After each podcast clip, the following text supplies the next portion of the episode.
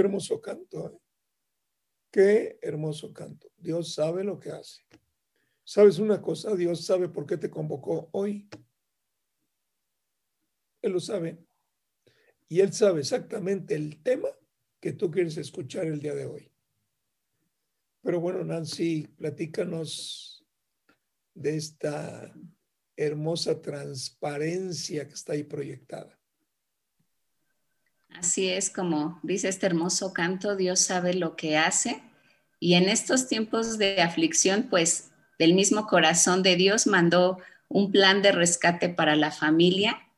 Y pues el tema, ahí lo vemos, papá, Dios te busca. Es realmente hermoso que, que Dios pueda compartir, que el Señor Jesucristo les pueda compartir a cada uno de los papás que nos están viendo que Dios está buscando esos papás para ser buenos padres, buenos esposos, buenos hijos, aquellos que todavía tienen sus, a sus papás. Entonces, aquí vemos en la, en la transparencia al mismo Señor buscando a los papás. Y aquí vemos a este papá, que él fue el que se acercó a, al Señor.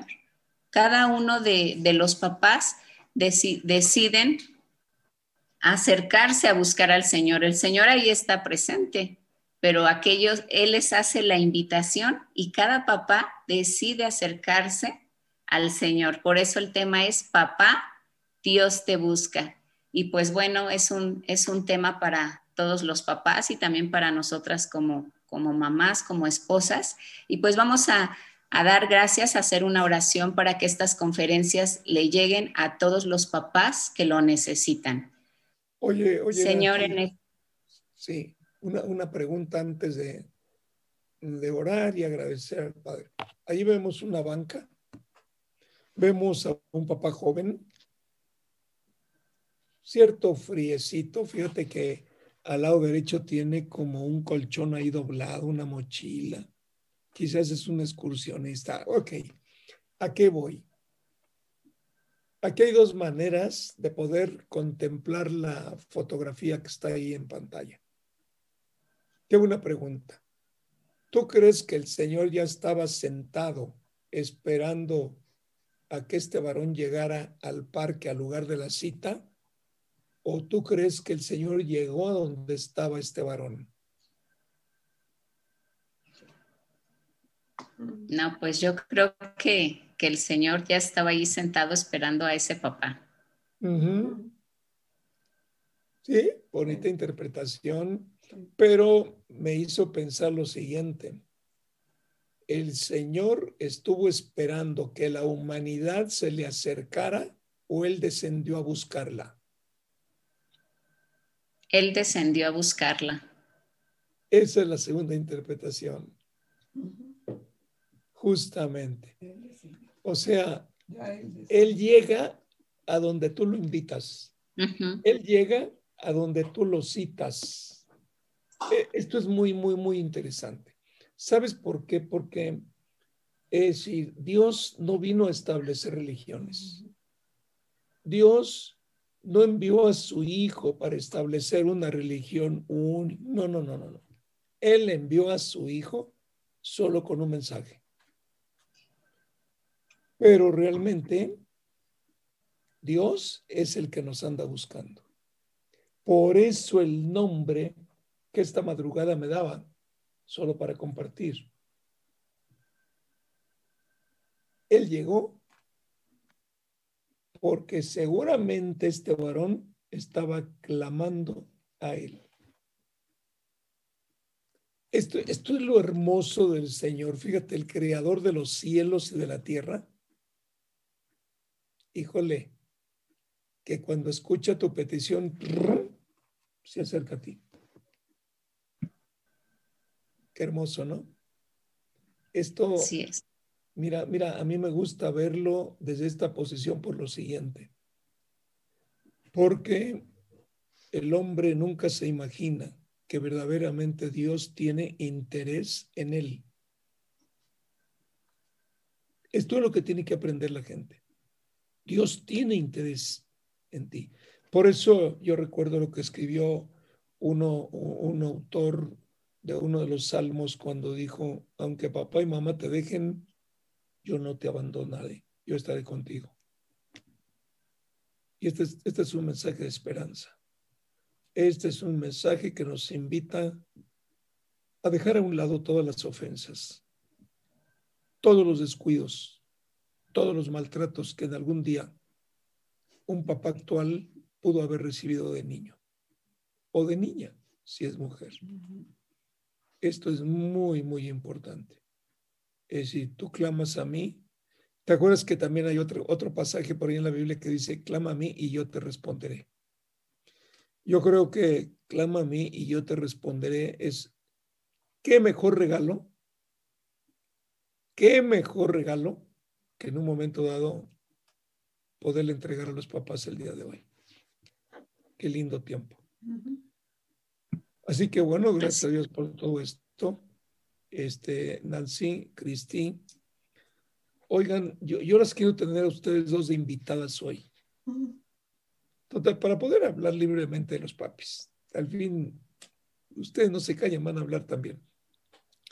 Pero bueno, ahora sí, adelante, Nancy, vamos a, además de saludar a todos aquellos que están conectados con nosotros, aquellos que recibieron la invitación. Oye, y públicamente, Cristi, agradecer a esta estación de radio, este, Ori, ¿cómo se llama? Ori Estéreo. Sí, Ori Estéreo. Ori Estéreo que está en Orizaba. Yo personalmente quiero darle las gracias de verdad a todos ellos que con mucho gusto han colaborado con nosotros en la elaboración de este anuncio. No sabemos cuánto se mm, quizá, no sé, en Fortín de las Flores, quizá en Córdoba, estén conectados. Pero sí públicamente agradecerle a, Ori Estéreo la oportunidad que nos da de promocionar este tipo de conferencias. Así que bueno, si tú quieres enviarle un saludo, Cristi, a la licenciada que nos atiende, pues es el tiempo. Sí, sí, por supuesto. La verdad es que eh, la licenciada Rosy Lascano se ha portado de una manera increíble, este, con toda la disposición, ella junto con su equipo, para poder eh, hacer este tipo de conferencias. Y, y sí, estamos agradecidos eh, pues con Dios que nos la haya puesto en el camino, agradecidos con ella también, con el equipo, y es aquí en Orizaba, Oriesterio 99.3, y eh, también se escucha en Córdoba, en Fortín y en todos sus alrededores, así que están haciendo este, promoción de estas conferencias y, y estamos muy contentos también por ello.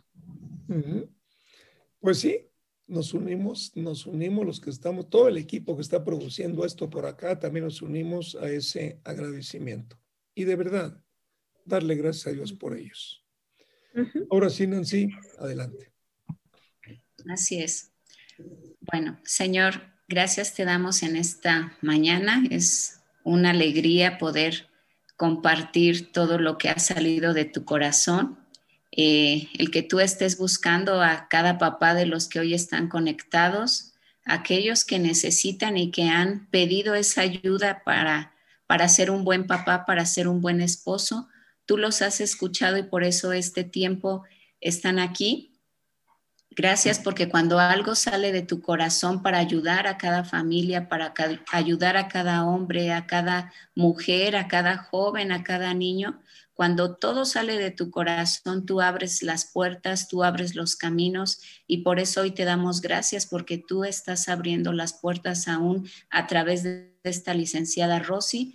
Bendecimos su vida, bendecimos la vida de cada papá porque hoy como como dice es un día hermoso, es un día es el día del papá y como dice el mundo, estamos celebrando a los papás, pero primero queremos celebrarte a ti como papá que nos invitas a ser tus hijos. Gracias por este tiempo. En el nombre de Jesucristo. Amén. Sí, gracias a Dios, gracias a Dios. Oye, eh, bueno, en muchas casas pues se cantan las meanetas. En otras casas, además, a la hora de comer o de desayunar juntos, realmente pues se agradece de alguna manera a Dios por la vida de nuestros papás. Muchas veces ya partieron, ya no están con nosotros y, y pues agradecerle a Dios porque a través de ese papá nos dio la vida. Entonces, yo creo que es un tiempo hermoso. Eh, y, y, te quería hacer una pregunta, Cristi. Todos sabemos el Padre Nuestro. Dime cuál es la primera palabra cuando nosotros pronunciamos el Padre Nuestro. La primera palabra es Padre. Padre. Oye, Cristi, ¿y a quién le hablas cuando pronuncias con mayúscula la palabra Padre? a nuestro Padre Celestial, al Creador de todas las cosas. Al Creador de los cielos y de la tierra. Esto es, esto mira, me vino a la mente preguntártelo para que entienda la gente que cuando pronuncia o reza u ora con base en el Padre Nuestro, independientemente de que comprenda o no comprenda lo que contiene la oración, él dice, Padre nuestro, si estamos juntos los tres, o los cuatro con mi esposa aquí al lado, o los cinco con Sergio al lado tuyo, Cristi. Cuando nosotros decimos Padre nuestro, pero si yo estoy solo, encerrado en mi recámara, de rodillas, yo digo Padre mío. Este, este es un punto clave. Sí, en la Biblia la palabra es Abba. Abba. Y los judíos dicen que cuando un bebé empieza a balbucear, lo primero que dice es Abba. Y nosotros decimos que dice agua. Sí. Y la mamá interpreta que dice agua, ¿no? Pero no dice Abba. y ahí, está, ahí está la palabra padre, ¿no? Qué lindo. Qué lindo. Pero bueno, mira, eh, cuando hablamos de papás siempre tenemos un problema. La gente saca el escudo de la defensa. Y yo quiero tratar ese tema. Yo ya no quiero ver el papá, el pasado de cada papá. No, yo quiero, yo quiero leer con ellos lo que está escrito aquí en la palabra. Porque mira, tener acceso en un momento dado a un psicólogo, a un orientador matrimonial, se puede se puede. Las situaciones, ¿cuál es la plataforma sobre la cual me va a aconsejar o me va a orientar o me va a escuchar un psicólogo? Esto es importante por lo siguiente. Mira, por lo general en México, un matrimonio que va en serio, lo primero que piensa es casarse por la iglesia o casarse en la iglesia. En los Estados Unidos, los pastores tienen autorización de parte del gobierno de los Estados Unidos para casar. Hagan de cuenta que se convierte como en un juez. Es un juez, civil. de lo civil. Entonces, en cuanto el juez declara que el matrimonio está consumado, cuando tienen una reunión, llámese una misa, llámese yo que sé, un culto o lo que sea en cualquier tipo de iglesia, allá en Estados Unidos, el que tiene el reconocimiento legal de parte del gobierno, en el momento que dice, yo los declaro marido y mujer, en ese momento el matrimonio ante el gobierno está consumado. En México no. En México tenemos por ley que acudir a un registro civil y ante el juez, digamos, con autorización del gobierno mexicano, es el que da fe y da testimonio de que un hombre y una mujer deciden casarse, deciden unirse en matrimonio. Y algunos jueces hablan muy bonito después de todo esto, le lanzan ahí un mensaje tanto al hombre como a la mujer. Y la verdad es que en, en momentos románticos como ese se, siente muy bonito, ¿no? Que el representante del gobierno mexicano nos lance algo ahí, una palabra de aliento, una felicitación y es el primero verdaderamente que nos felicita. Pero el siguiente paso que damos en México es buscar la manera de casarnos por la iglesia. Y, y yo pensaba esta madrugada, Cristi, cuando tú decidiste casarte por la iglesia, ¿qué buscabas? Cuando decidimos casarnos por la iglesia, buscábamos eh, la cobertura, la bendición de Dios. Ok, ok, la bendición de Dios. Y yo te pregunto, ¿y qué bendijo Dios? El matrimonio. Lo que bendijo fue a un hombre y a una mujer, ¿no?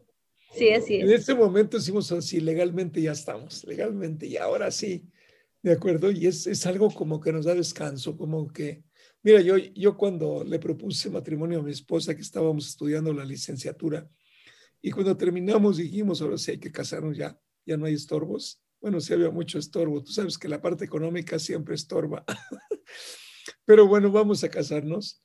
La verdad es que yo le propuse que nos casáramos por la iglesia porque yo buscaba la bendición de Dios.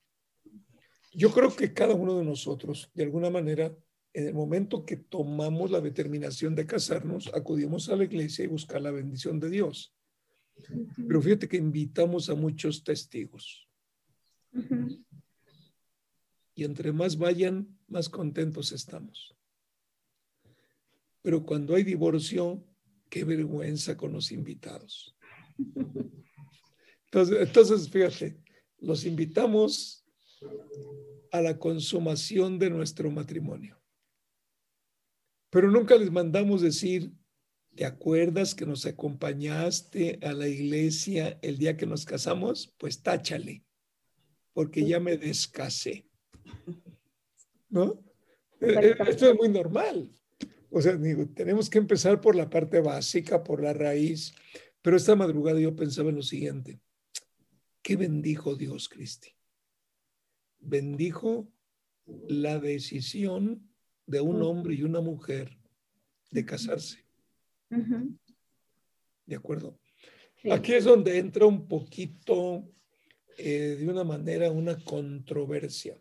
Si yo me acerco a mi Padre Dios, a su Hijo Jesucristo y al Espíritu Santo para que me bendigan y bendigan a mi esposa y den testimonio de que nuestra voluntad es casarnos, quiere decir que estamos reconociendo en ellos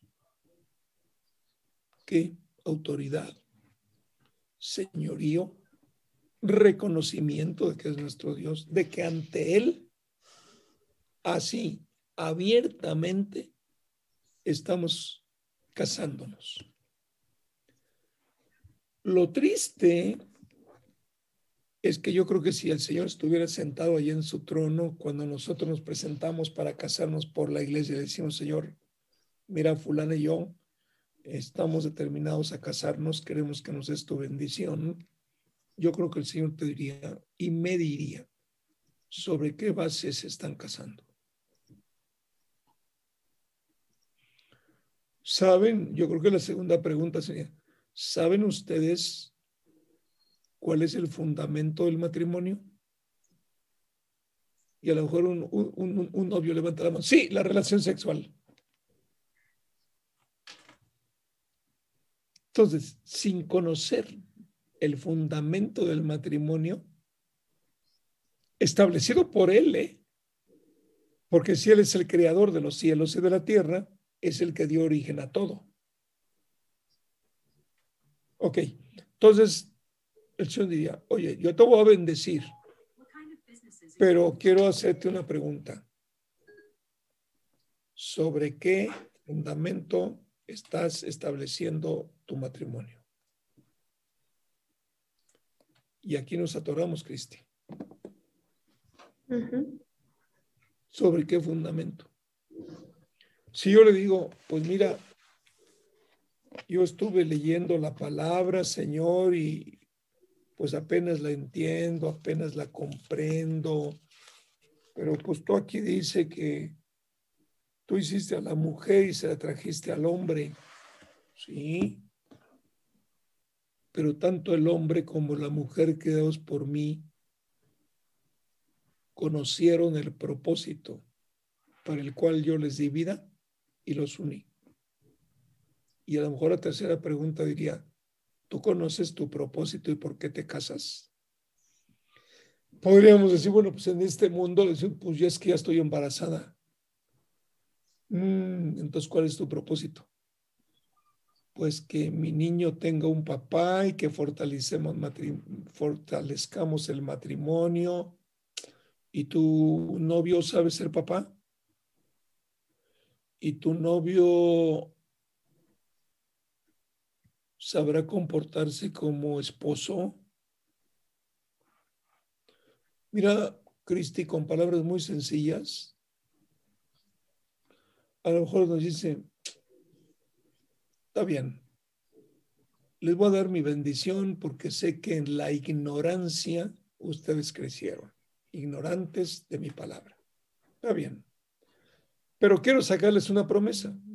Si yo los bendigo, se van a acercar a mí para que yo les enseñe lo que es el matrimonio. ¿Tú qué le contestarías, Cristi? Yo, Cristi, le diría que sí. Mucha gente también le dice que sí, pero a la mera hora no cumple. A la mera hora se quedan a mitad de camino.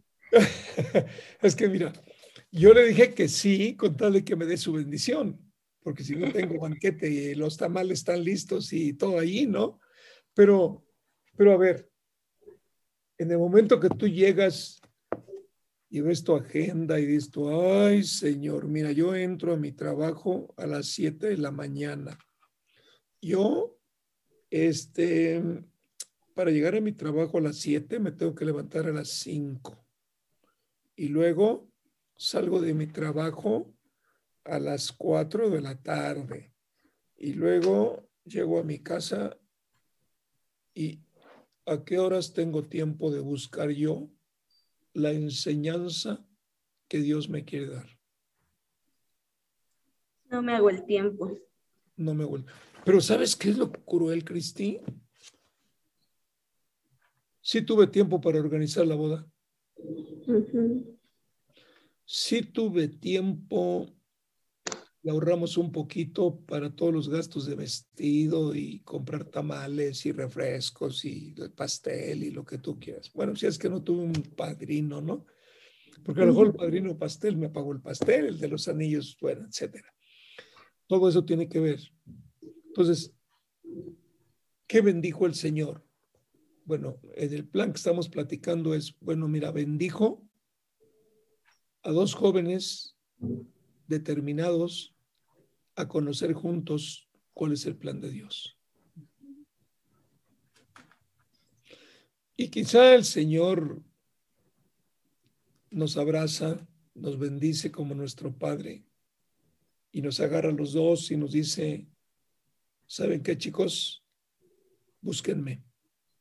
Yo tengo todo el tiempo para ustedes. Búsquenme. Yo sé que están muy ocupados, pero si ustedes no se hacen un espacio para conocerme, no van a poder salir adelante en su matrimonio. Va a depender de ustedes que su matrimonio salga.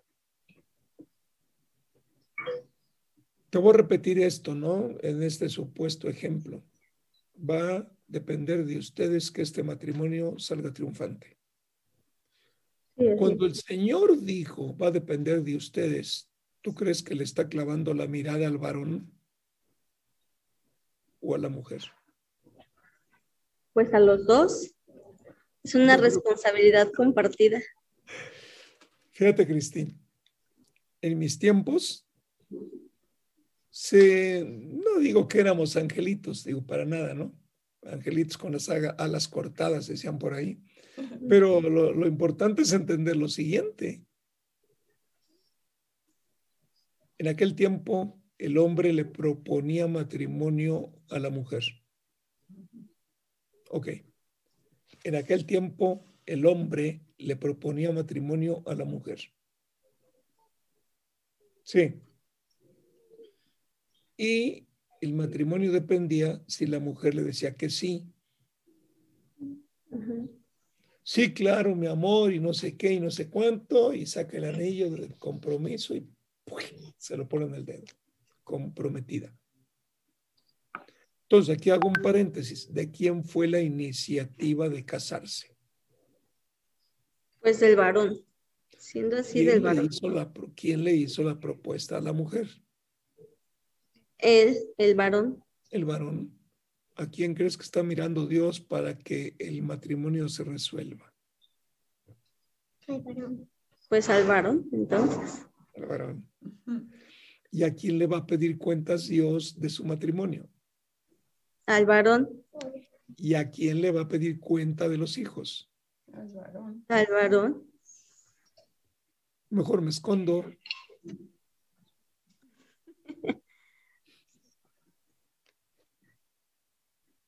¿Te das cuenta? Sí, sí. Entonces, la pregunta es, todo esto nos obliga a mirar las cosas de una manera sencilla con un propósito. Quizás muchos de los que nos oyen nos van a decir, híjole, yo no sabía eso, oye. Yo le digo al que me pregunta eso, yo tampoco. Yo tampoco. Nadie me dijo nada. ¿Por qué? Pues porque mi esposa y yo estudiamos la licenciatura, la carrera eh, juntos y realmente yo sabía de mi carrera, pero no sabía de matrimonios. Cristi, lo único que yo le pedí a Dios eh, allá en mi juventud, yo creo que tendría allá en mi tierra unos 14 años, yo le dije, Dios, yo nunca me voy a divorciar. Eso, eso fue una petición mía. ¿Por qué? Porque en aquel tiempo ya empezaban a surgir divorcios y se oía muy mal en un poblado pequeño escuchar de divorcios. Entonces, había dolor, había tristeza, pero bueno, el divorcio se comenzaba a manifestar abiertamente. Pobrecitos de los divorciados, porque la verdad es que les daba pena presentarse ante la gente. Gente que los acompañó a su boda y ahora resulta pues, que estaban divorciados. Gente que se unió a las oraciones del que ofició la boda, sea un sacerdote, sea un pastor, sea un ministro, como tú quieras llamarle, pues sí hay tristeza. ¿Por qué? Porque el problema matrimonial se manejó en silencio y en público sonreían los dos. Y de repente tú sales con la noticia, decir, bueno, ¿qué pasó? Pues no, que Ujú. muy bien. Todo esto tenemos que darle frente. Entonces, a veces nos cuesta, ¿no? Pero ¿Cómo voy a acercar a Dios con semejantes equivocaciones? Te dice el Señor, conozco tus equivocaciones, pero ¿qué crees? La humanidad arrastra las equivocaciones desde que Adán y Eva me dieron la espalda. Como que viene a ser un aire, ¿no? Como decía, ay Señor, ¿de verdad? Entonces yo nací equivocado, sí, naciste con el conocimiento totalmente equivocado. No sabes ni quién eres, no sabes absolutamente nada de ti, no tienes identidad, por eso el mundo te mueve como él quiere. Pero si me dices padre, bueno, pues déjame aceptarte como hijo. Nada más que yo no soy como el mundo, yo soy diferente. Yo te voy a enseñar la verdad, yo te voy a enseñar el camino, yo te voy a enseñar cómo manejar tu matrimonio, pero dedícame tiempo. Nosotros, mi esposa y yo, caminamos 10 años sin conocer la base. Teníamos un matrimonio bien, con una promesa de no divorcio, pues ahí la tratas de sacar adelante. Pero no en la frescura, no en la frescura que ahora tenemos o en el tiempo que verdaderamente nos interesamos por conocer cómo se maneja el matrimonio y qué es el matrimonio. Y mira, ha tardado un buen eh, en enseñarnos. Pero ahora lo que yo quiero compartir es algo muy rápido. Es así como el Nescafé, ¿no? Agua caliente, una cucharada, le agitas rápido, azúcar y te lo tomas con una concha. Pero, pero realmente es bueno saber por qué razón. Porque hay muchos que no conocen cómo salir adelante. Por eso me gustó la ilustración de la banca. Por eso la pregunta que yo le decía a Nancy, oye, ¿el joven se acercó al Señor o el Señor se acercó al joven? Bueno, ya llegamos a una media conclusión, ¿no? No, la verdad es que el Señor se acercó al joven. ¿Por qué razón? Yo escribí algo muy bonito, bueno, para mí muy bonito, ¿no? Espero que para ti también. y si no les gusta, mejor disimulen, disimulen. Imagínense que el Señor llega a la puerta de tu casa, varón, porque es día de papá, ¿eh? Toca la puerta. Un niño o una niña abre la puerta y le dice el Señor, oye, ¿está tu papá? Sí. ¿En dónde está? Allá viendo la tele. Ok, dile que lo busco. El niño va. ¿Tú crees que el niño va a ir o le pega un grito desde la puerta? Le pega un grito desde la puerta. ¡Papá, te buscan! Y ahí viene la respuesta. ¿Quién me busca? Y dice, dile que Jesucristo lo busca. Dice que es Jesucristo. Ah, dile que no estoy. Sí. Sí. ¿No? Y, y se oye una voz desde la puerta que le dice, fulano, ¿de qué te escondes? Que cuando sea más viejo. ¿De qué te escondes? Vine a invitarte para que salgas de tu escondite. ¿Sabes por qué? Porque fulano, el hecho de que tú te escondas de mí, estás contaminando a tus hijos y los estás enseñando a que también se escondan de mí. Pero lo triste es que, mira, los mandaste a la doctrina, los mandaste a hacer la primera comunión, ahí les dieron testimonio de mí, pero tú no le das seguimiento en la enseñanza. Ay, ¿qué quieres que les enseñe? Porque no me buscas, no sabes enseñarles. Pero por eso tus hijos que están chiquitos están aprendiendo de ti. Número uno, toqué la puerta y pregunté por ti. Y tú contestaste. Y luego le dijiste al niño, dile que no estoy. ¿Qué le estás enseñando al niño? La mentira. Sí, papá, Esconderse. dice, es la mentira. Y ahí empieza la cadena de mentiras. No llegué a dormir porque me quedé trabajando y a lo mejor estaba con los amigos allá jugando poca y se echó sus bebidas y ahí se quedó. Es decir, ok, sigo escuchándote la voz, déjame ayudarte. Lo único que necesito es que salgas de tu escondite. Porque escondido no vas a encontrar la solución de tu matrimonio. Sé dónde estás, pero yo no puedo obligarte a salir. Dame la cara. Ok. Silencio en la casa, ¿eh? Yo creo que aquel estaba allá atrás de la puerta, ¿no? Ok, mira. Provocado que no lo vean. Exacto, no, no, no. Y no, yo creo que ni respira el cuate ahí, ¿no? Imagínate con el señor tocando la puerta. Ajá. Ok, sigue el Señor hablando y dice, solo quiero decirte que tomaste el camino equivocado. Mm, y que el tiempo para corregir el camino se acaba. Wow.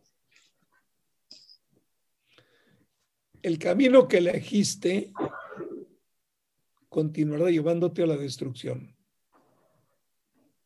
La vergüenza y el dolor que llevas dentro no cesará mientras permanezcas escondido. Se inclina el Señor, le da un beso al niño y le dice, te amo, mi hijo. Sigue orando por tu padre. Esto yo lo veía de manera muy sencilla porque sé que están muchos en la promoción que estamos haciendo para Orizaba. eh, realmente sé que hay muchos, no sé si se dice orizabeños, Sí. que de manera escondida están buscando a Dios preguntando por qué el problema de mi matrimonio. Están preguntando por qué mis hijos están tan descarriados.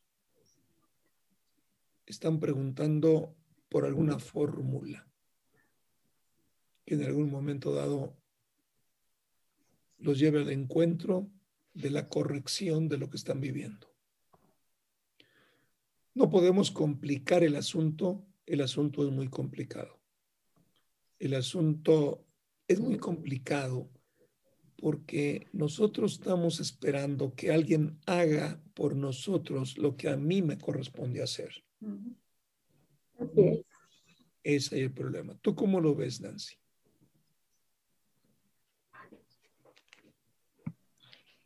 Pues sí, porque ya lo veíamos en esto, en esto que nos leía. Yo, yo me, me, me sorprendía de la hermosa invitación que Jesucristo pues hace a los papás aquellos papás que ya están ahora sí en esa situación donde piensan que no hay salida y pues el único que, que, les está haciendo la, invitación es Jesucristo, porque se esconde, el hombre se esconde por, por, por evadir la responsabilidad, porque es una responsabilidad grande el ser papá, el ser esposo para guiar a esos hijos. Ya bien lo decía, eh, los hijos chiquitos, pues el papá es el que los tiene que guiar, les tiene que enseñar y si no hay un buen ejemplo de dónde este papá tome para enseñar a los hijos, pues los hijos se van a descarriar. Y ya que son jóvenes o que ya están más grandes, pues ya los papás dicen, pues ya no puedo con mis hijos, ya no sé qué hacer. Eh, los papás se evaden, se esconden, no llegan a la casa o se van porque ya los hijos, ahora sí que los sobrepasó al papá, ya no hay respeto, ya no hay nada. Entonces, eh, creo que es un, es un buen tiempo para aquellos papás que, realmente están buscando una salida los hijos. No es, no es tarde para empezar a conocer y a remediar, como bien lo decía, la invitación de Jesucristo al cambio, al cambio de vida, ¿no? Sí, es una, es una tristeza porque la verdad es que el rol de papá es el fundamento. Fíjate que es el fundamento que puede sacar adelante a un país. Porque un país está compuesto por familias. Y las familias la integran un papá, una mamá y los hijos. Si yo, papá, he cumplido con darle buena instrucción a mis hijos ellos se van a ir reproduciendo de esta manera.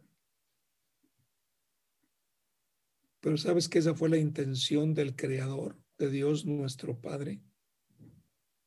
Dijo, reproduzcanse y compartan con ellos mi imagen y mi semejanza.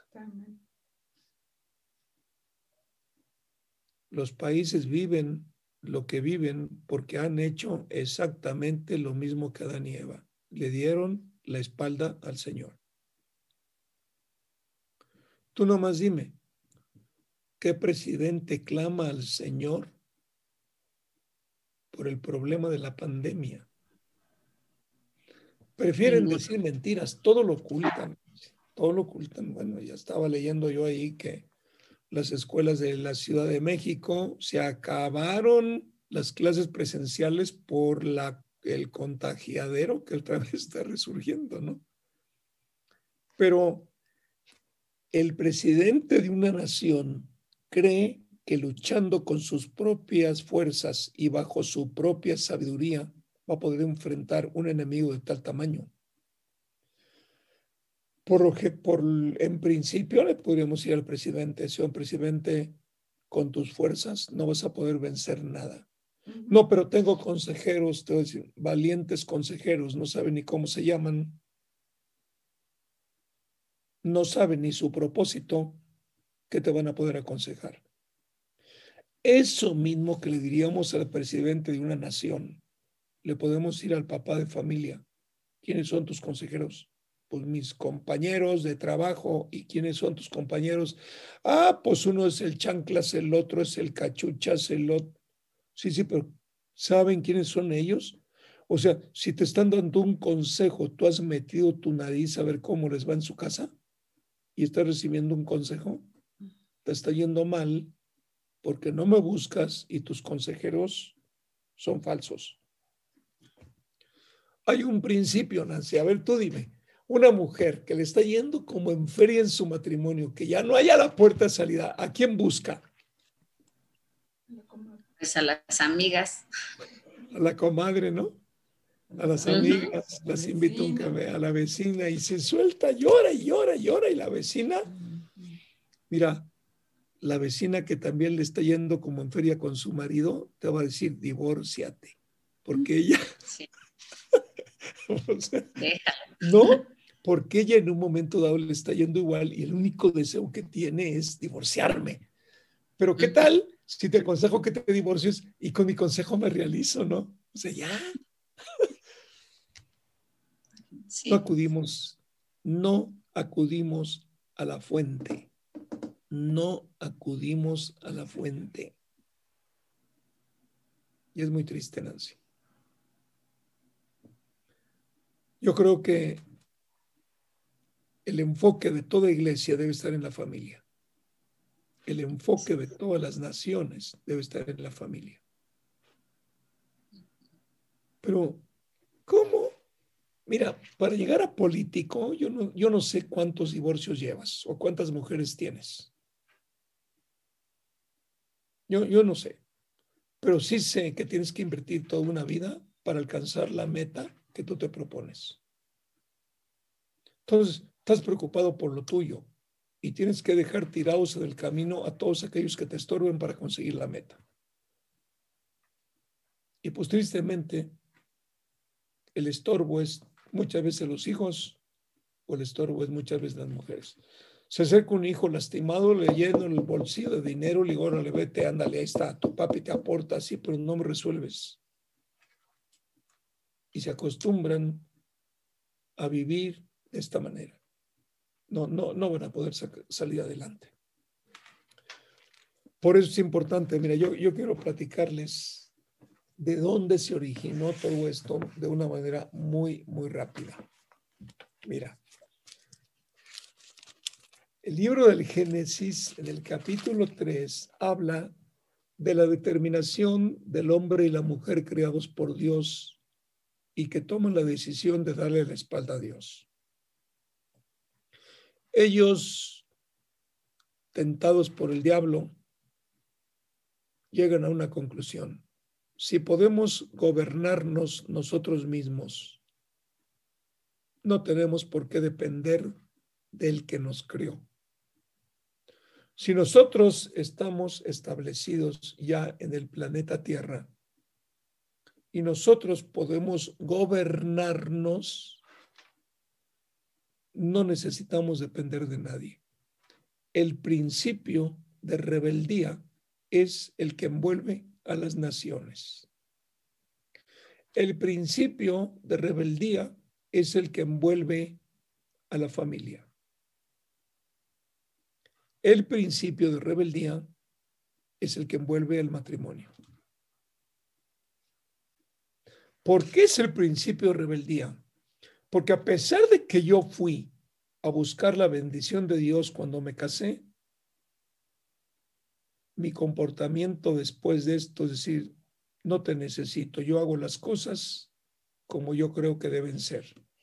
Y el hombre va cayendo más dentro y más abajo, más abajo y más abajo y más abajo, hasta que llega la destrucción. No nos detenemos a pensar que aquel que hizo al hombre y a la mujer es el único que puede ser nuestro consejero. Conoce las cualidades que imprimió en el hombre, conoce las cualidades que imprimió en la mujer, conoce la razón del matrimonio y él es el único que puede decir, hey Roberto, vas mal por aquí. Pero ¿por qué voy mal? Por esto, por esto y por esto. Porque te estás desviando de mi palabra. Y mi palabra es la única que te puede dar dirección. ¿Ustedes se acuerdan cuando Jesucristo le dijo a sus discípulos, yo soy la luz? Sí. ¿Qué quiso decirles, Nancy, cuando dijo yo soy la luz? Pues que había tinieblas. Si Él no viene, ¿llega la luz al planeta Tierra o se queda el planeta en oscuridad? Se queda el planeta en oscuridad. ¿Y cómo manejas tus problemas? ¿En la luz o en la oscuridad? En la oscuridad. No hay solución. Como dicen por ahí, das puros palos de ciego. A lo loco. Le abanicas para todos lados. ¿No? El varón que se divorcia le va a echar la culpa a la mujer. La mujer que se divorcia le va a echar la culpa al marido. Y los niños, como en el partido de tenis, nomás volteando a ver qué dice uno y qué dice el otro. Y qué le contesta a este y qué le contesta a aquella. Y esto, así. Es una locura. Pero si tú fuiste a buscar la bendición de Dios, acércate a ver sobre qué fundamento Dios me puede apoyar. A decir, ok, ¿estás dispuesto? Estoy dispuesto. Ok, Roberto, ¿estás dispuesto? Dispuesto. Está bien. Porque clamaste a mí y me estás diciendo que estás dispuesto, tienes que hacer esto. No, no, eh, no, ¿cómo crees? No, no, de ninguno, no, yo es que yo pensé que era más rápido. Él da la solución. El problema es que la palabra que nos da la guardamos en el closet y la sacamos cuando nosotros creemos que debemos sacarla. Y la sacamos cuando el divorcio está consumado. Cuando Dios me da la palabra es que es el tiempo perfecto. Es el tiempo. No es cuando yo decido aplicarla. Es ya.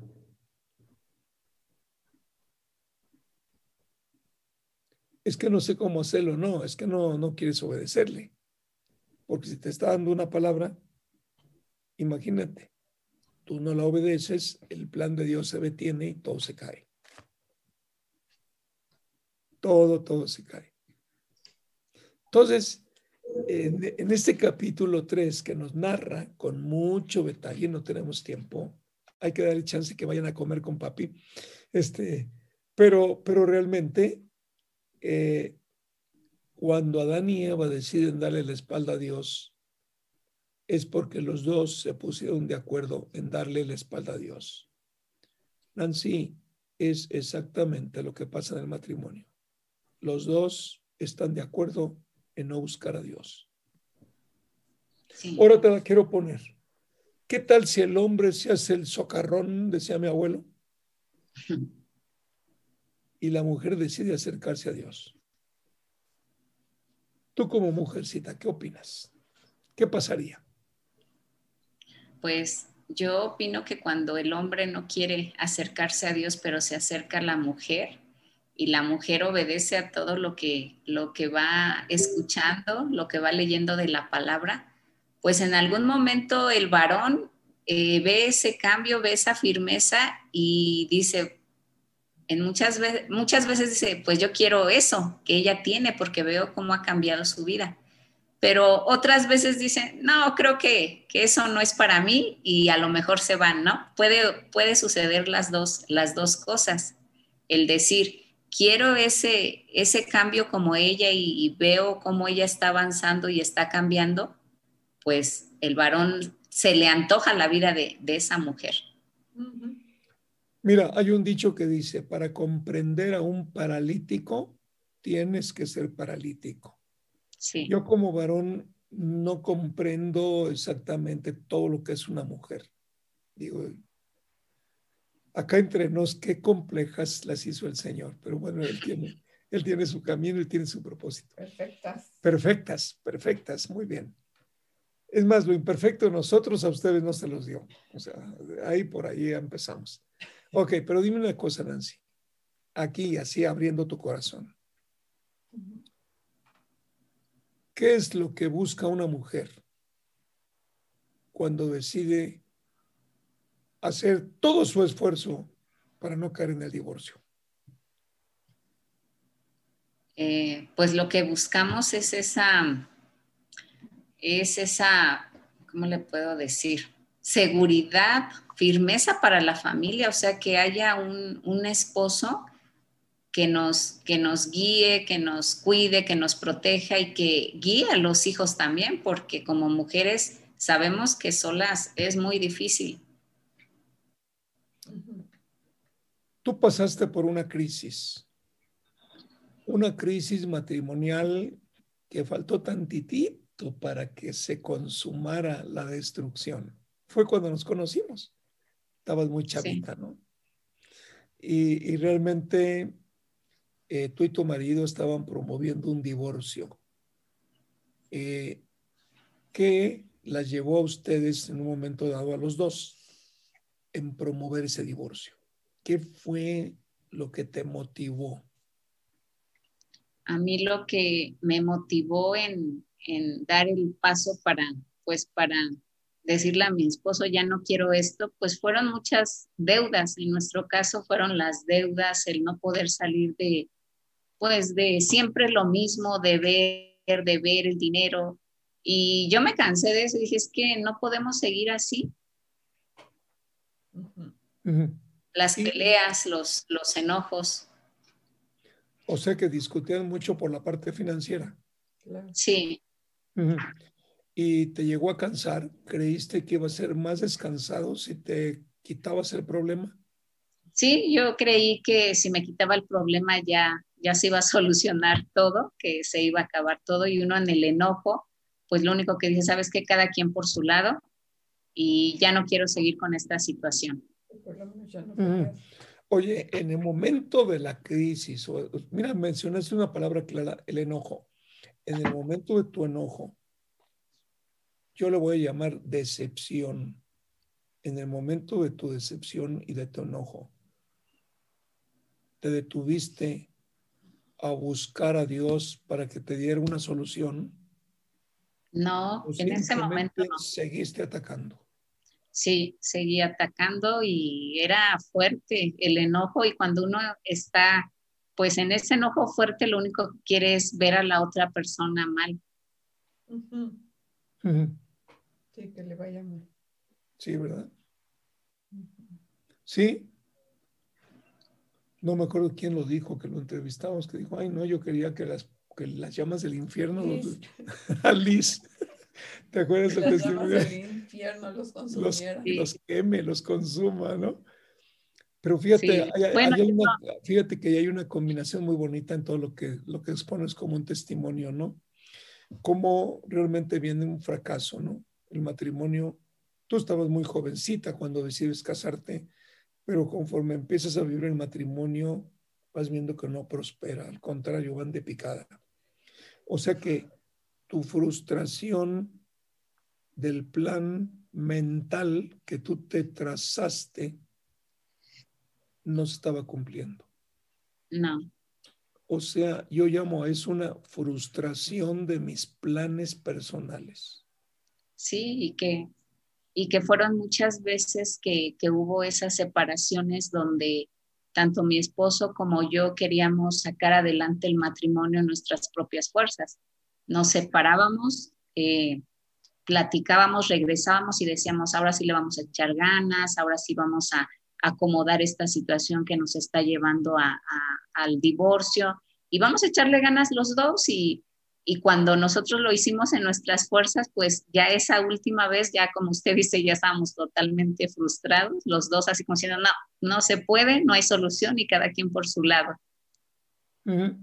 Y tú pensaste el problemón que tenías con tus, que tenías cuatro niños, ¿no?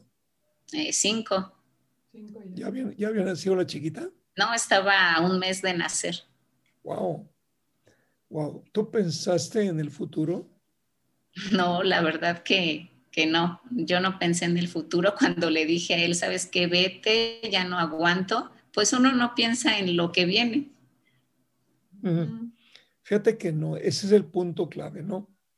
Yo me caso, tengo unas buenas intenciones. Mentalmente, tú haces un plan, pero fíjate, fíjate lo increíble. Cuando yo me casé, yo hacía un plan con ella pero que crees todo a mi favor. ¿No? Entonces tú, no, sí, vamos a salir adelante, pero yo estoy pensando acá todo a mi favor, todo a mi favor. Pero nunca la considero los planes. No la considero los planes a ella.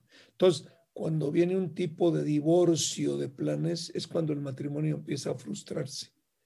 Porque si el sacrificio de la mujer trajera la solución como quiera, ahí vas. Pero ese es el problema. Justamente ese es el problema. Que las cosas no se van a dar según el trazo personal de lo que yo ideé en mi mente. Tú, Cristi, cuando pasaste tu crisis matrimonial, ¿cómo fue? Pues en nuestro caso fue porque em, pues no teníamos las mismas ideas. Este fue cuando sucedió lo de lo del secuestro de mi esposo y entonces él determina entregarle su, su vida a Jesucristo. Eh, y pues para mí esto fue muy, muy complicado porque yo no conocía a Jesucristo y cómo, cómo que le vas a entregar tu vida, de qué se trata, ya no soy importante yo en tu vida, entonces como que empecé a pasar a un segundo plano porque el Señor formó parte de su vida y a mí me desplazó y fue así como un shock. Entonces esa fue la crisis matrimonial que tuvimos donde yo no entendía la verdad que este pues el llamado del Señor para su vida y, bueno, ahí empezaron todos. Ya no se hacía como yo quería las cosas también. Oye, yo recuerdo, Cristi, que cuando yo los conocí, que estaba, bueno, ya el hilo, el hilo muy tirante. Realmente eh, yo me enteré de que tú andabas metida en santería. Y pues tú sabes que es la cosa del diablo, por muy bonita que te la pinten, pues es cosa del diablo. Cristi, exactamente, ¿qué buscabas en la santería tú? Cuando yo llegué a la santería, este, pues buscaba, buscaba paz, buscaba a Dios, pero la busqué en el lugar equivocado. Pues tenía una necesidad de, de, de una llenura que no sentía tenía una necesidad de, paz que yo no encontraba, de solución a mis problemas y de pronto pues me dijeron, no, pues que acá, que está muy bien, que mira, y me invitaron a uno, dos que tres, empecé a pertenecer a un grupo y este, y yo sentí que ahí era el lugar, pero ya después, conforme me fui adentrando, pues yo decía, ay, como que esto está cada vez más raro, pues, obviamente era, este, pues era muy ingenua, yo creo en ese momento, la ignorancia de no saber a dónde me estaba metiendo y qué terrenos estaba pisando. Y, pero yo realmente no buscaba eh, pues algo, ¿no? Ser mala o hacer cosas malas, sino yo tenía una necesidad de, buscar y encontrar a, Dios. Yo creo que eso vio Dios. Y fíjate que qué importante, ¿no? Dios ve el corazón. Tú buscas al Creador de los cielos y de la tierra, al único y al verdadero Dios, y recurres a ofrecimientos falsos, a ofrecimientos engañosos. Pero Dios ve el corazón. No te obliga, Cristi, sino que empieza a abrir tu entendimiento y te muestra hacia dónde te llevan. Porque los que te llevan viven en la oscuridad y de alguna manera se van conformando a lo que la oscuridad les ofrece. Por eso les preguntaba yo, ¿se acuerdan cuando dijo Jesucristo, yo soy la luz? Es decir, cuando yo me casé, me casé en la total oscuridad. Yo de niño, yo, yo de niño le dije a Jesucristo por ahí de los 10 años, yo quiero que entres tú en mi corazón. Pero se lo dije con todo mi corazón. Pero de ahí a conocerlo a él, de ahí a comprender que yo tenía que hacer su voluntad, pero ni la conocía ni tenía quien me la explicara.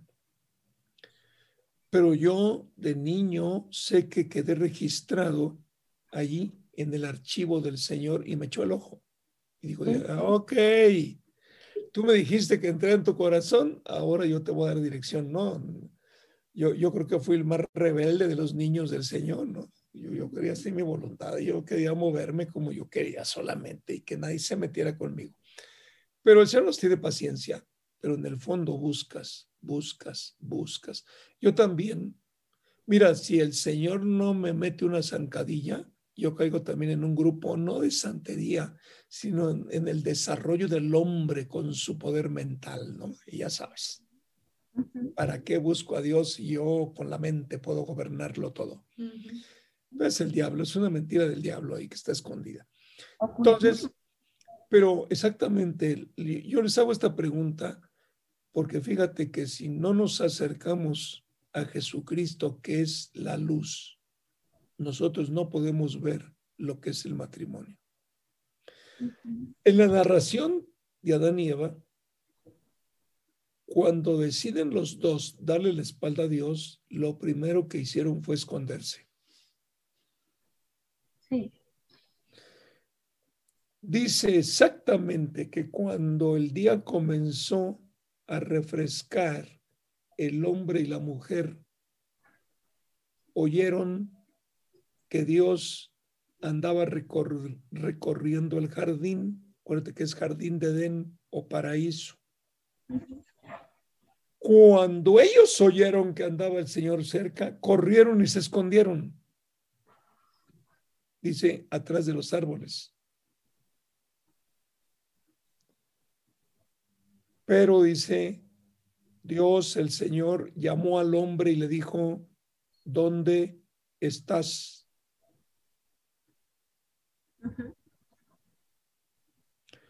Tengo una pregunta, Nancy. ¿Qué, los ¿Qué no cayó primero la mujer?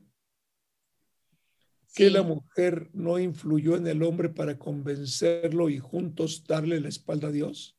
Sí. ¿Que los dos no se fueron a esconder? Sí. Porque él le preguntó al hombre, ¿dónde estás? Porque él era el responsable, a él le había dado la, la, la, este, la orden, la, instrucción. ¿Y tú crees que esa ley cambió con el paso de los milenios?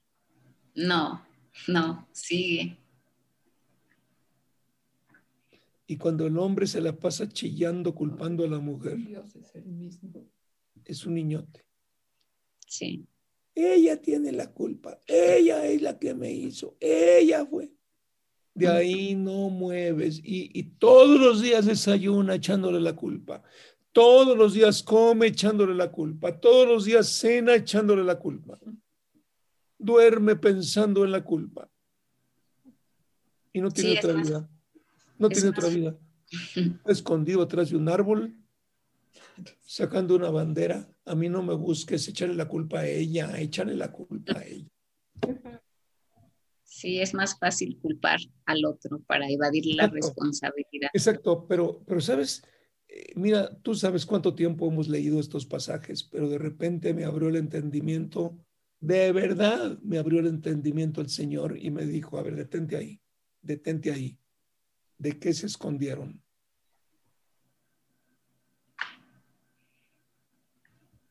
Y la respuesta es de su presencia de él. De él. No, espérame.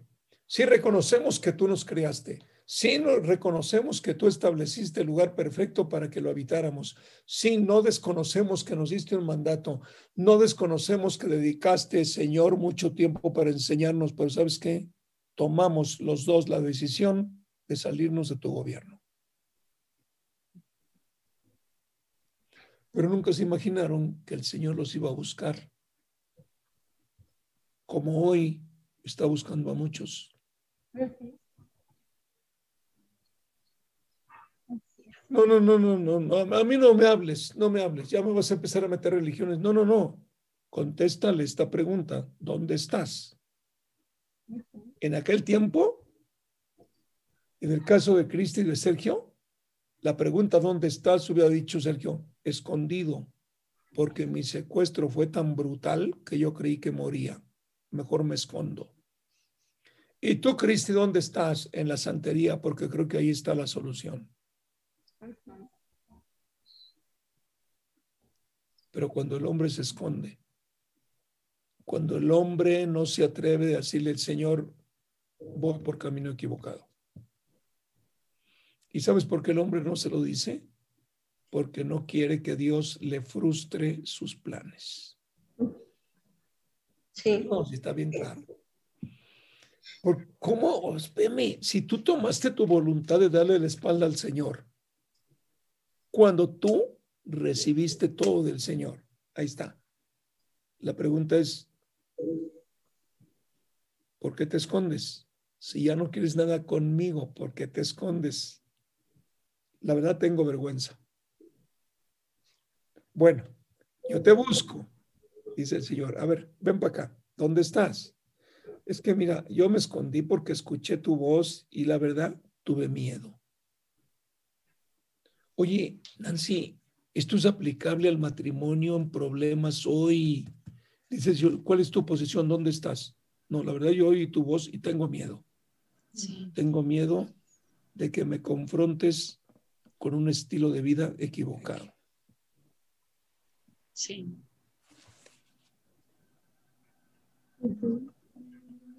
¿Y tú por qué te escondes, mujer? Por lo mismo. Porque tengo miedo que me confrontes que estoy en un estilo de vida equivocado. Bueno, y si te estoy mostrando que estás equivocado, ¿por qué no corriges? Todo es, todo parte de aquí. Parte de aquí. Pero fíjate, los dos habían decidido darle la espalda al Creador. Y fíjate lo que dice, el hombre cuando se escondió le contestó, escuché. Ah, tú le diste la espalda a Dios, sin embargo todavía lo escuchas. Escuché que andabas en el jardín y tuve miedo. ¿Tienes miedo de qué? ¿De reconocer que tomaste la decisión de darme la espalda? ¿Tienes miedo de qué? ¿De reconocer que eres un rebelde? ¿Está bien? Para mí, Nancy, en este momento, si Adán cae de rodillas y le dice, perdóname, perdóname, me equivoqué. ¡Pau! Te endereza el camino. Lo mismo le dice a los matrimonios que están escuchando esto, lo que quiero es ver sus corazones arrepentidos. Lo que quiero es escuchar una voz que salga desde lo más íntimo de ti, que diga, sabes que Dios, no aguanto más, no duermo. Me llegó esta, esta mañana muy tempranito, me llegó de un sobrino un, un, chistecito, ya sabes, ahí del chat, en donde el regalo se lo disfrazan al papá y el papá muy sorprendido, en una cajotota grandotota, entonces van y lo abren y era una hielera llena de cervezas. ¡Wow! Y todo el mundo aplaudiendo. Imagínate, ¿no? Dije, nomás les escribí, les dije, hijos, la cerveza es para mitigar el dolor, pero no te lo quita. ¿Por qué se vende mucho alcohol hoy? Porque vamos a brindar por el Padre o nos vamos a poner hasta atrás para no recordar. Ya borracho, ¿ya qué? Ya borrachote, pues ay, te pones a chillar en el hombro de papi, le juras amor eterno y al día siguiente ni te acuerdas.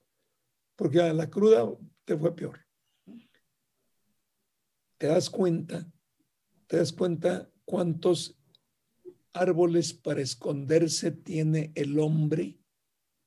Nancy, ¿cuál es el, principal árbol sobre el cual el hombre se esconde en este tiempo y en los tiempos pasados? Pues el principal, el principal árbol que hay, pues es este atrás de su esposa, echándole la culpa. El árbol principal es el trabajo. Tengo que trabajar. Por eso te compré coche nuevo. ¿Con qué crees que te voy a sostener? Tengo que trabajar. En lugar de que me lo agradezcas, ve nomás, me confrontas. ¿Quieres que me convierta en un limosnero? Y empieza el chantaje de la telenovela. Y la rincona de tal manera que ya cuando la esposa está convencida se ajusta la corbata, una sonrisita y se va. Si no trabajo, no comen. Ahí está. ¿Quién crees que te trae para el postre? en lugar de tenerte a frijoles y arroz, ¿quién te trae para que comas carne? Y échale todo lo que quieras, hombre, total. Ese es el árbol. Pero es el escondite del hombre para realizarse él, dejando a un lado todo el compromiso con los demás. Por eso no se acercan a Dios. Por eso. Oye, y a lo mejor en el trabajo tienen un amorcito escondido. Sí. Que le lleva un lonche caliente, que le lleva su gancito de todos los días. O el que le sacude la ropa cuando anda medio manchadito, ¿no? Ya, ahí está así, hombre, está así, me atiende. Ya sabes. Pero yo creo que el mejor regalo que podemos dejarle a papá, a los que tienen todavía la oportunidad de vivir con ellos, es decirle, ¿sabes qué? Hay una oportunidad. Dios te busca. Dios te conoce. Dios te convocó el día de hoy. Escucha su voz. Nancy, es muy triste celebrar el Día del Papá cuando los hijos están todos perdidos. Sí. Yo, yo no sé lo que es que se junten todos a tu alrededor cuando ves el fracaso en cada uno de tus hijos. Es muy duro. Y sí, pero sin embargo, fíjate cómo el Día de la Madre, todo mundo acude. ¿Por qué? Pues porque cuando falló papá, pues la mamá se hizo cargo. Ahí está el punto claro. Yo estuve pensando en esto y, volverles a actuar el nombre de la palabra de hoy. Papá, Dios te busca.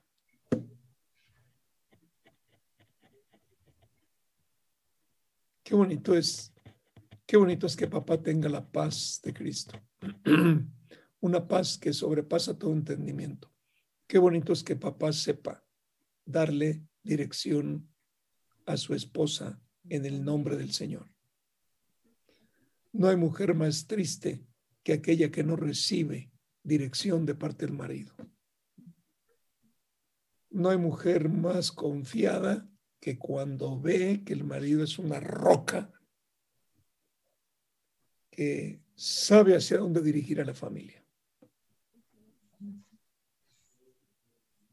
Por eso, mira, yo, yo leía el otro día un principio, dice, que tu vida sea a partir de la meta que conseguiste en Cristo.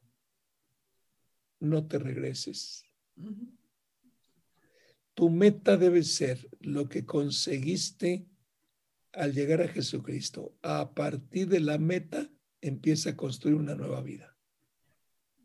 Porque si te regresas, nunca vas a llegar. Y ese es el regalo que dejamos hoy a papi y a mami. ¿Saben qué? Dios los busca. Orizabeños, Dios los ha escuchado. Orizabeños, estamos ahí en rescate para la familia solamente con un propósito porque Dios ha escuchado tus oraciones. San Luis Potosí. San Luis Potosí, para allá vamos.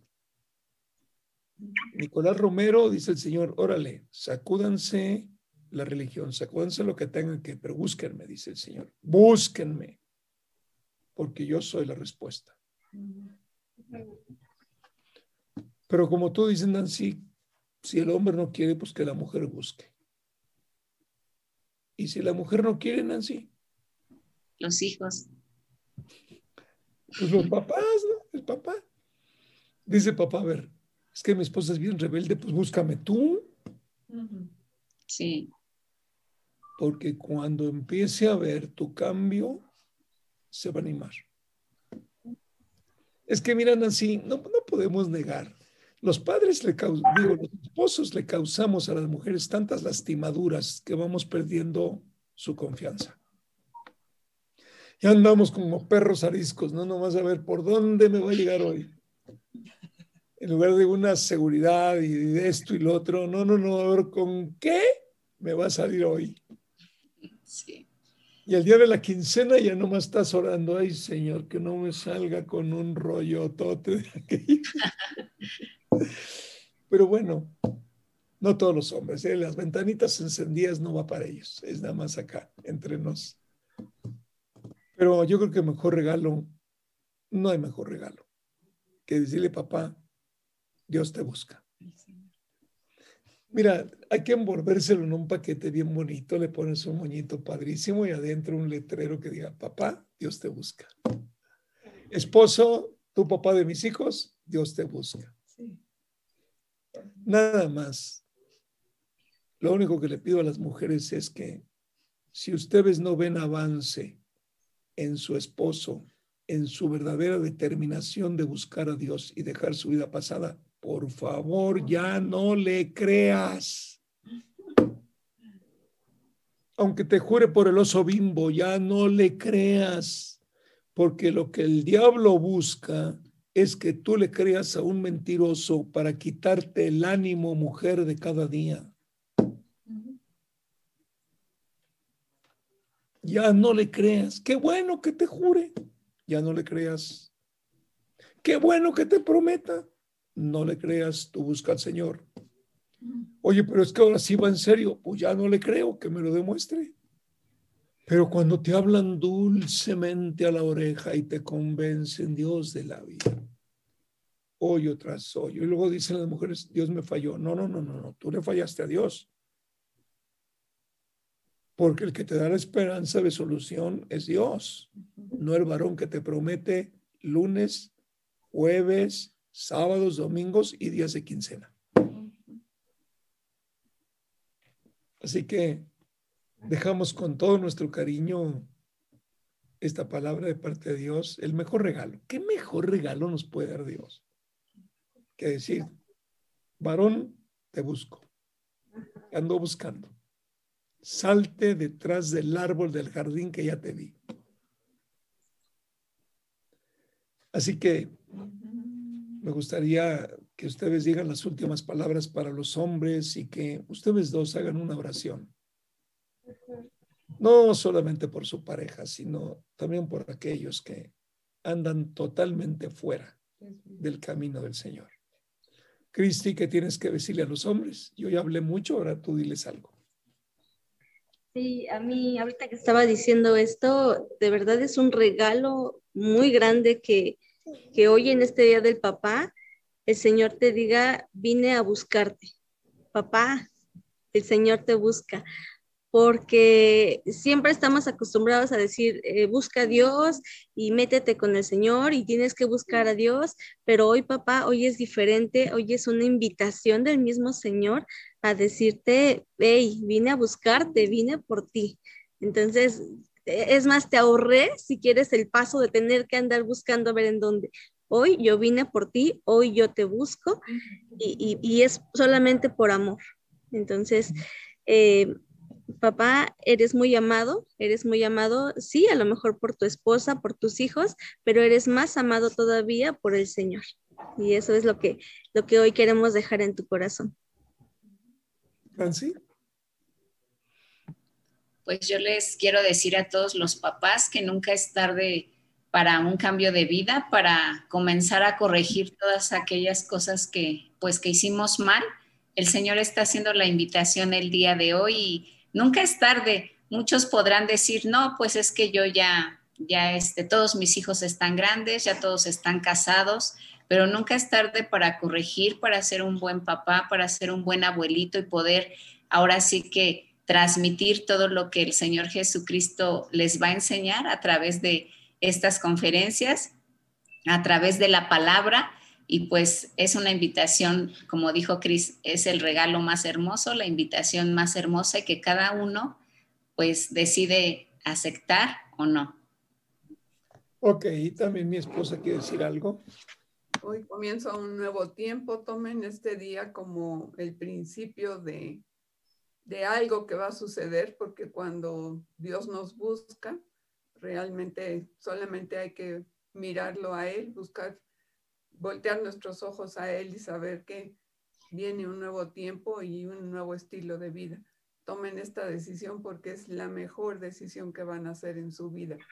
Hoy empieza algo nuevo y, de aquí en adelante poder ir tomados de la mano del Señor va a bendecir todas sus vidas y a toda su familia.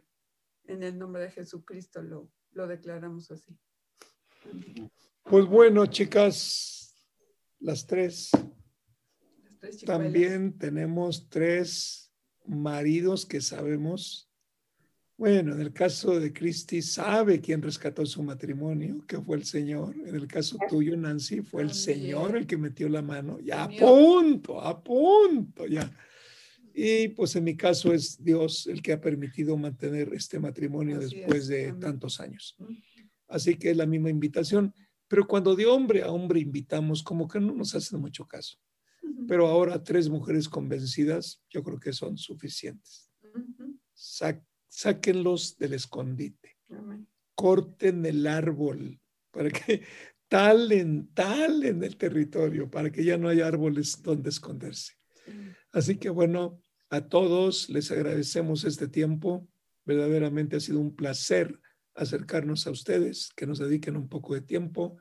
Deseamos que este día coman muy rico, que cuando levanten la copa digan salud Señor, porque tú me buscas. Salud Señor, porque en ti estoy conociendo lo que es el verdadero matrimonio. Señor, aquí estoy. Y va a ser una tarde hermosa, una tarde llena de hermosos recuerdos. De Fíjense que ayer vimos una serie muy bonita vimos el capítulo 1, es coreana la serie. Y resulta que el niño, ¿cómo se llama? Un autista, es un niño, un jovencito autista que ayuda a su papá en su trabajo.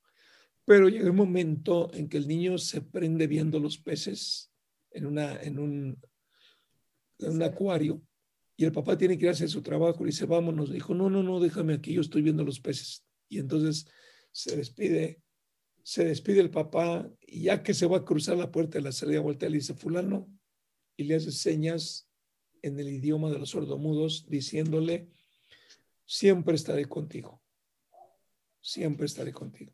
Y se va. Y se va el papá y al momento de cruzar la calle le dio un infarto y ahí falleció. Y el niño papá me dijo, siempre estaré contigo. Mm. Muy romántica, ¿no? digo, en la ideología de ellos, en lo que es la filosofía de ellos, en lo que es, digamos, la teología de ellos, ¿verdad? porque se ve claramente cómo en un momento dado eh, hablan con los muertos, pero desde el punto de vista de mucha reverencia, mucha cosa así, pero no es brujería, pero bueno, en su filosofía. Pero de todos modos, el apóstol Pablo dijo algo, analícenlo todo, retengan lo bueno. Les comparto porque es muy romántica. Luego, si quieren, les mando ahí cómo se llama la serie, pero la tengo que buscar. Yo no la he memorizado, la verdad, ¿no? Pero ahí, ahí se los mando. Vale la pena. Es un momento de tranquilidad. Es un, es, es un amor de papá tan, tan especial que es tú digno de imitar este. Pero bueno, los saludamos, les mandamos un muy, muy, muy cariñoso abrazo y felicitar a cada uno de los papis. Reciban de nuestra parte de parte de Gilberto, de parte de Sergio, de parte mía, un abrazo cariñoso, de verdad. Y de parte de las tres damas que están aquí, mujercitas, reciban un abrazo de esperanza. Aunque usted, acá está Gilberto, aunque usted no lo crea, hay esperanza. Usted nomás confíe en el Señor. Bueno, linda tarde, bendición para todos. Coma rico, felicidades. Bendiciones a todos. Felicidades a todos. Bye. Felicidades para todos. Bendiciones. Felicidades a todos. Bye. Un abrazo a todos. Adiós. Un lindo cumpleaños. Adiós, Josué. Bye. Adiós. Adiós.